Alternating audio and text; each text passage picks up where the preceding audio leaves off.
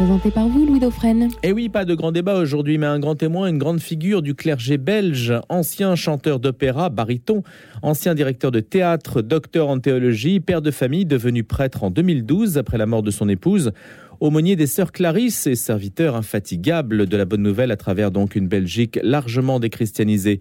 Il s'agit du père Henrias qui va nous parler d'une œuvre aussi répandue que la Bible, peut-être, celle d'Hergé et de Tintin en particulier. Quid de la culture chrétienne du plus connu des dessinateurs de BD Il en a fait une thèse, alors on connaît évidemment le talent exceptionnel de Georges Rémy, son sens épique du récit, son humour incisif, sa puissance imaginative, mais quid de sa religiosité? Bonjour Père Henrias.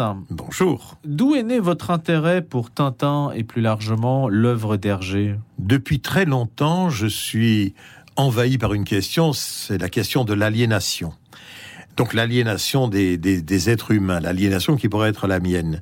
Et en réfléchissant, là, je voulais en faire un sujet de thèse depuis longtemps. J'ai rencontré, ce n'est pas le hasard, je dis toujours, hein, le hasard, c'est Dieu qui ne dit pas son nom. Providence, un livre de Bob Garcia qui s'appelle Hergé, le diable et le bon Dieu. Et ayant lu cet ouvrage, il abordait bien sûr le côté spirituel, mais de façon un petit peu périphérique. Et je me suis dit qu'il avait de quoi enfoncer, scruter, étudier travailler, et ce fut le sujet de ma thèse. Et donc, à partir de là, vous avez tiré un fil. Tout à fait, le fil rouge. C'est-à-dire réfléchir sur l'aliénation et sur l'aliénation d'Hergé. C'est-à-dire quelqu'un qui n'a pas pu se réaliser lui-même et qui a cru se réaliser par personnage interposé. Hein, il disait toujours personnage au pluriel. Il disait sur Tintin, c'est moi quand je suis ceci. Euh, Tintin, c'est Haddock quand je suis cela. Je suis aussi parfois distrait comme euh, Yvon Tournesol. Mais il a tellement été mangé par ces personnages que vers la cinquantaine, il disait à sa femme, je n'en peux plus de ce Tintin qui a volé ma vie. Et finalement, je crois qu'Hergé est mort d'abord sans avoir été profondément heureux, puisque n'ayant pas connu ce bonheur intérieur, angoissé certainement, et certainement pas libéré non plus. Mais en quoi Henrias était-il fondamentalement aliéné, n'est-ce pas la caractéristique de tous les créateurs, d'être possédés par ce qu'ils créent Alors, sans doute, sans doute, mais l'aliénation, c'est à partir du moment où les éléments extérieurs, tout ce qui concourt à votre vie, vous empêche de découvrir votre liberté intérieure. Alors bon, je suis tendancieux puisque en tant que prêtre, en tant que chrétien, en tant que catholique engagé, euh, pour moi la liberté est en Christ. Et comme Hergé a eu de l'éducation religieuse, je dirais une coquille, mais qu'elle était vide. Il n'a pas pu profondément faire ce questionnement intérieur et il s'est projeté dans ses personnages, comme on peut se projeter dans une musique ou se projeter dans une peinture. C'est vrai, mais en fin de compte, quelle est, on témoigne, on, on donne une œuvre d'art, mais il y a aussi l'importance de notre réalisation intérieure, c'est-à-dire de connaître véritablement ce bonheur et la réalisation de, toi, de soi à l'intérieur de soi-même. Ça, c'est essentiel. Mais pourquoi faites-vous ce lien entre Hergé et son œuvre d'un point de vue spirituel alors qu'on ne voit jamais Tintin entrer dans une église, par exemple Parce que euh, bah, Garcia, dans son livre, a montré des éléments comme ça. Il dit, par exemple, oh, on parle de l'île Saint-Jean, on parle de telle chose euh, spirituelle. Mais parce que je crois que ce n'est pas en mettant, sans rentrer Tintin dans une église. Bon, il est certain que on veut le cacher, mais au début, quand Hergé fait notamment des couvertures pour le journal de Tintin, on voit au moment de Pâques et de Noël beaucoup de dessins qui montrent, par exemple, Tintin et Haddock devant la crèche, à genoux, en prière. Donc, il est certain qu'il était de cette mouvance-là. Mais je ne pense pas que c'est l'emballage qui fait la foi. Et je crois que, au contraire, si on saisit bien à la fois la vie d'Hergé, la vie de ces personnages, et que l'on a à côté de soi l'évangile, on peut véritablement faire une réflexion à contrario, dont non pas que l'œuvre de Tintin est évangélisatrice en tant que telle, mais qu'en la prenant, l'analysant et la regardant à contrario, à ce moment-là peut apparaître véritablement ce qu'est le filigrane de notre vie de chrétien. Oui, mais alors faites justement ce travail, qu'on comprenne bien comment vous analysez cette œuvre à contrario. Eh bien, je prends un exemple, Tintin au Congo. Tintin Congo est quand même pétri, n'ayons pas peur des mots, d'un racisme, d'un côté superfétatoire de la race blanche vis-à-vis euh, des, des, personnes de, de l'Afrique. Bon, on sait très bien supérieur, vous voulez dire Oui, bien sûr. On se, vous avez dit superfétatoire. supérieur. Et donc, on se sent tout à fait, voilà, différent et supérieur. Et à ce moment-là, on voit qu'au moment où l'œuvre est créée, il va y avoir de grandes réactions. L'attitude d'abord de, de Léopold II d'abord, et puis après, quand l'œuvre va être créée, énormément de réaction. Bon, si on prend notre l'évangile, ce que nous dit Jésus, l'amour du prochain, ben, nous devons être heurtés par cette œuvre.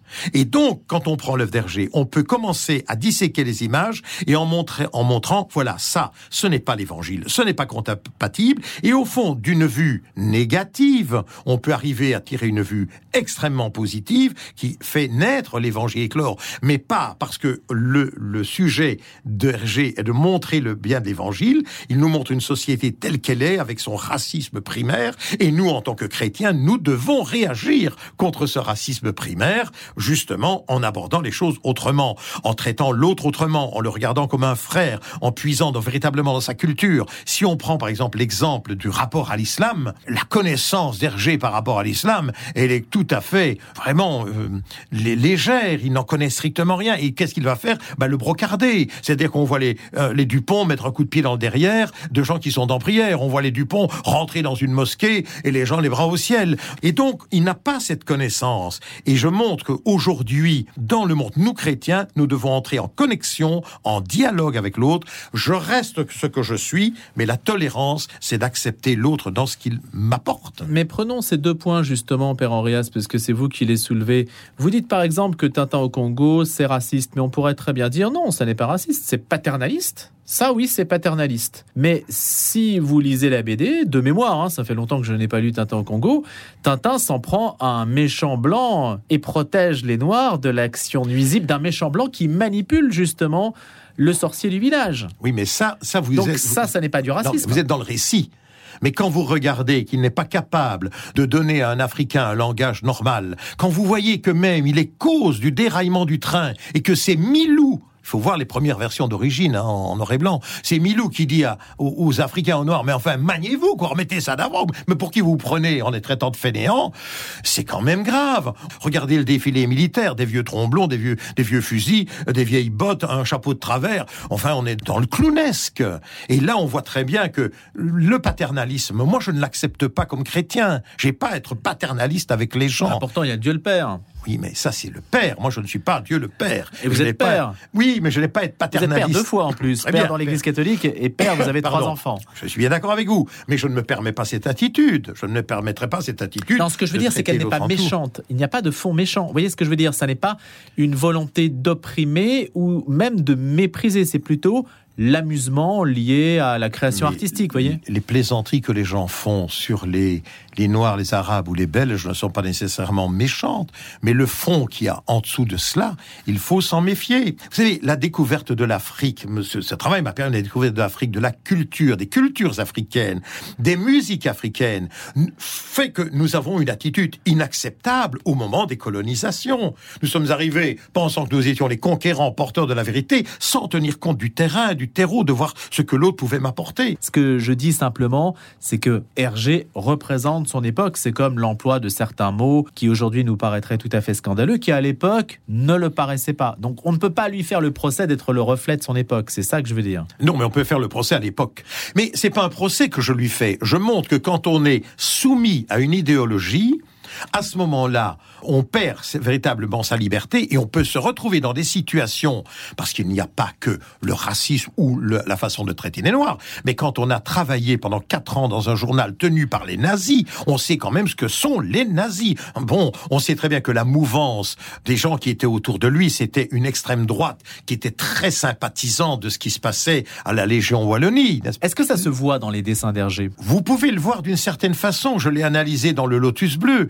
Quand à un moment donné, Tintin va prendre la défense d'un quelqu'un qui conduit les pousse-pousse, eh bien, il y a un Anglais, Gibbons, qui va donner son avis, mais il faut le lire à contrario. Ça lui permet de déverser sur l'Asie et sur les, les Shintok comme les, les jaunes une véritable haine, et c'est dedans.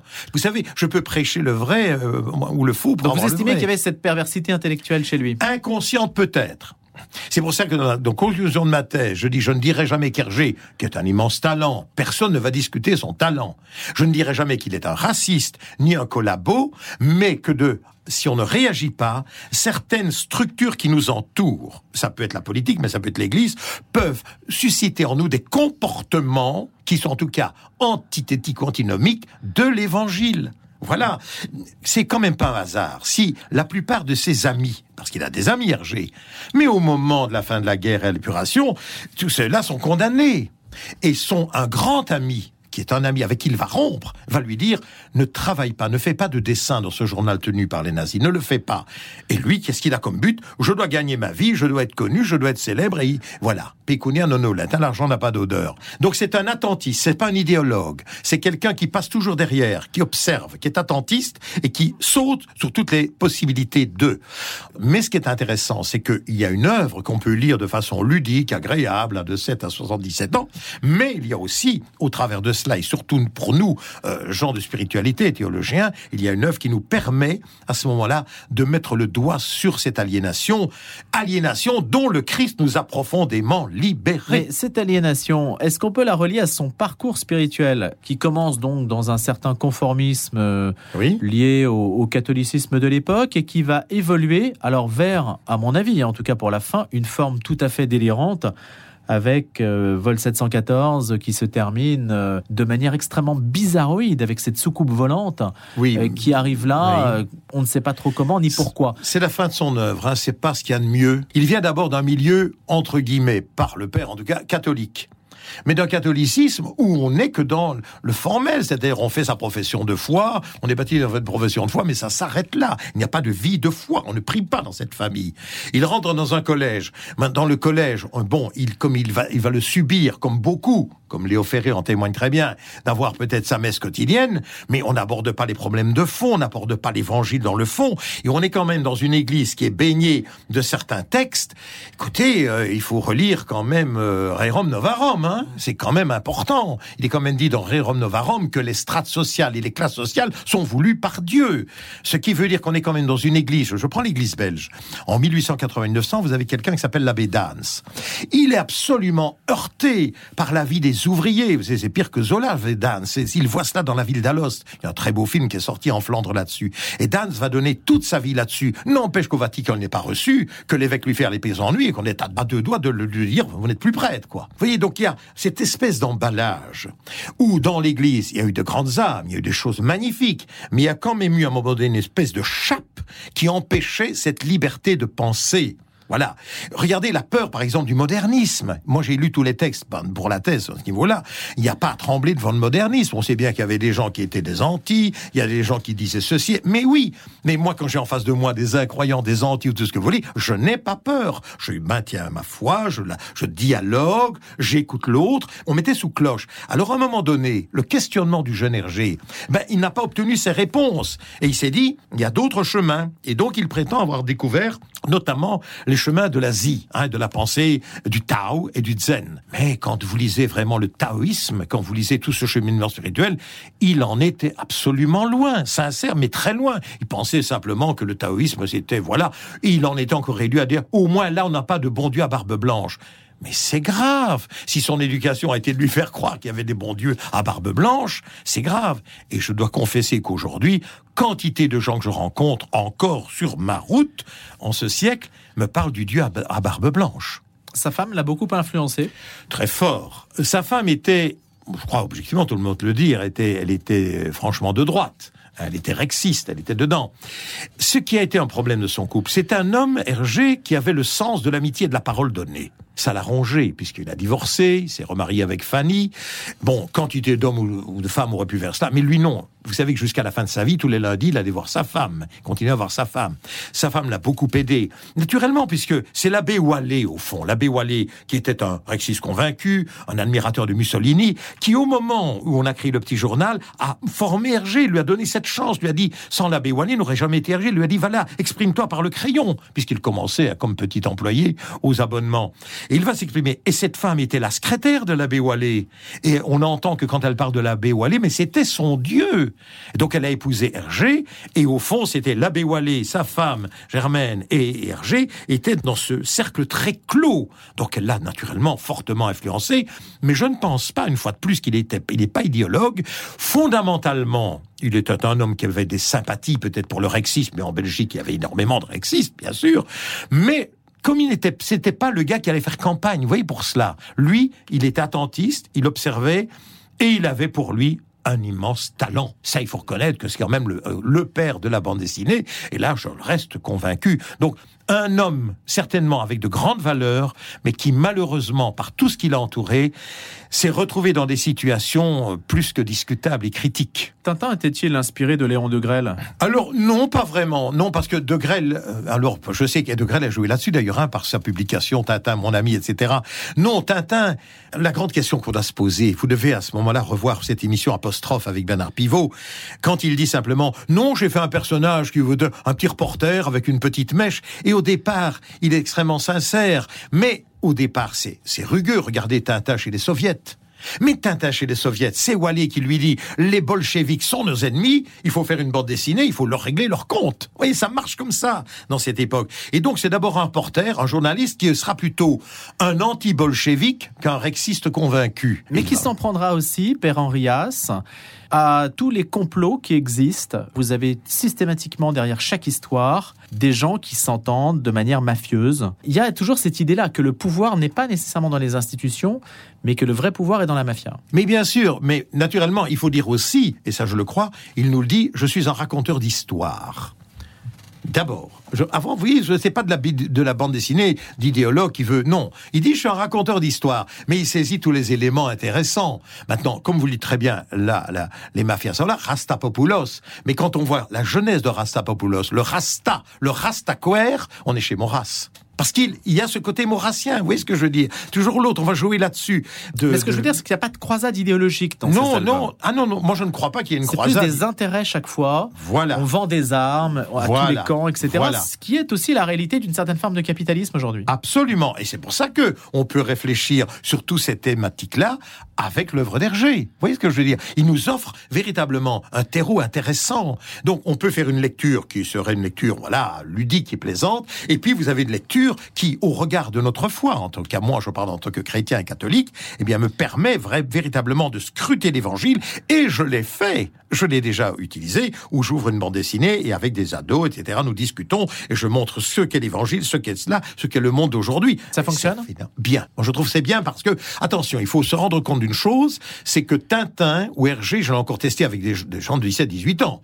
Hergé, ils m'ont regardé avec des yeux. Hein, on me dit c'est qui Hergé? Non mais Tintin. Ah oui, j'ai dû dire ça. C'est plus la génération qui a 60 ans aujourd'hui, hein, bien entendu. Mais s'il le découvre et si on le fait découvrir, c'est quand même publié dans un plus de 100 langues, c'est quand même une œuvre importante à ce niveau-là. C'est une œuvre qui vaut la peine, non pas simplement de dire c'est un beau dessinateur, mais qu'est-ce qu'on peut tirer comme élément intéressant et nourricier pour notre foi? Ça, c'est magnifique. Comment expliquez-vous justement l'extension complètement démesurée, fantastique de l'œuvre d'Hergé de Tintin sur toute la planète? Parce que d'abord, d'abord, Tintin se balade partout, donc il est certain que le succès qu'il a pu avoir dans les pays sud-américains, ben oui, mais tout ce qui se passe avec euh, le temple du soleil, etc., ça parle. En plus, comme c'est c'est pas encore trop enraciné, Quick et Flupke, par exemple, n'a pas le même succès en France parce que c'est typiquement belge voyez ce que je veux dire Van der Steen qui a fait Bob et Bobette, en Belgique, ça compte, je ne sais pas combien de centaines de numéros, mais Hergé le disait lui-même, ça ne passe pas les frontières. Moi, j'ai pris un personnage assez lisse, Tintin n'a pas de sexualité n'a pas de parti politique, il n'a rien de tout ça. Et en étant assez lisse, c'est aussi passe-partout. Et donc, ça peut se comprendre, se lire sous toutes les, latitudes. Et en plus, ben, il suffit qu'il ait eu derrière lui quelques agissants qui ont permis de traduire une première fois dans telle langue, dans telle langue, dans telle langue, et ça s'est répandu. C'est le côté aussi, on peut pas reprocher, enfin, hein, Picasso, on l'admire partout dans, sur la Terre, et eh bien, il en est de même de l'œuvre d'Hergé, parce qu'elle est une œuvre de génie. C'est un immense talent, euh, voilà, et c'est un homme intéressant. Oui, mais alors l'évangile est lisse, c'est pour ça qu'il s'est répandu. Alors l'évangile, d'abord, est-ce que l'évangile est si répandu? Je ne sais pas, ça c'est autre chose. Là, on a essayé de répandre la foi, maintenant que l'évangile soit véritablement vécu, oui, par un petit troupeau. Je ne suis pas convaincu que la masse soit encore... Vous savez, je viens encore de prêcher sur les commandements de Dieu. Je trouve que l'idolâtrie, sous toutes ses formes... Mais quand une dame me disait encore l'autre jour, et vous en pensez ce que vous voulez, elle m'a dit, rentrant dans l'église où j'allais célébrer, elle m'a dit, vous savez, mon père, moi, que ce soit Marie ou Dieu, c'est quand même la même chose. Non, ce n'est pas la même chose. C'est pas la même chose. Pour moi, ce n'est pas la même chose. Mais encore des gens qui en sont là. Donc, même dans notre foi chrétienne et l'expression catholique, nous pouvons trouver des idolâtres.